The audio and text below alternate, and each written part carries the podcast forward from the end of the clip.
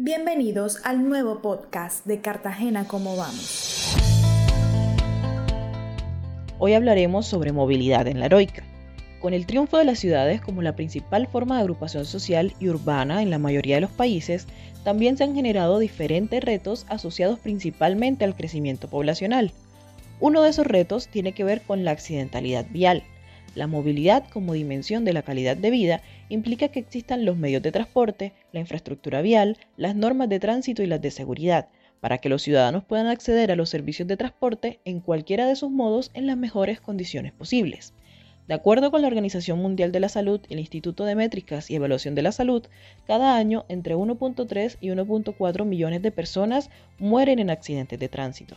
Los motociclistas, los ciclistas y peatones son el 50% de los actores viales vulnerables en muertes a nivel mundial. Si revisamos la situación en la heroica, los datos también son consecuentes. De acuerdo con las cifras de la Agencia Nacional de Seguridad Vial, en 2020 hubo 100 víctimas fatales de accidentes de tránsito en Cartagena, dato que viene creciendo desde 2017 cuando estaba en 77 víctimas. En 2020, del total de víctimas, el 58% fueron usuarios de motos, el 23% fueron peatones y el 5% ciclistas, es decir, el 86% de las víctimas de accidentes.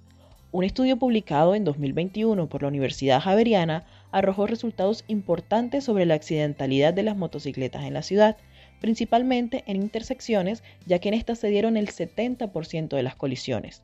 Factores como las condiciones de la infraestructura vial, el horario, las imprudencias, el exceso de velocidad resultaron relevantes a la hora de considerar conflictos viales y posibles colisiones.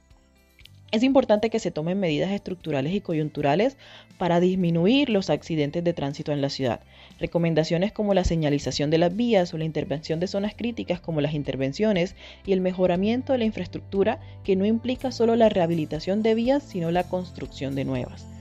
Todo lo anterior, de la mano con campañas activas de pedagogía y sensibilización, son actores que podrían generar efectos positivos en este problema de salud pública que afecta a la ciudad. Nos escuchamos la próxima semana con más datos y análisis sobre cómo vamos.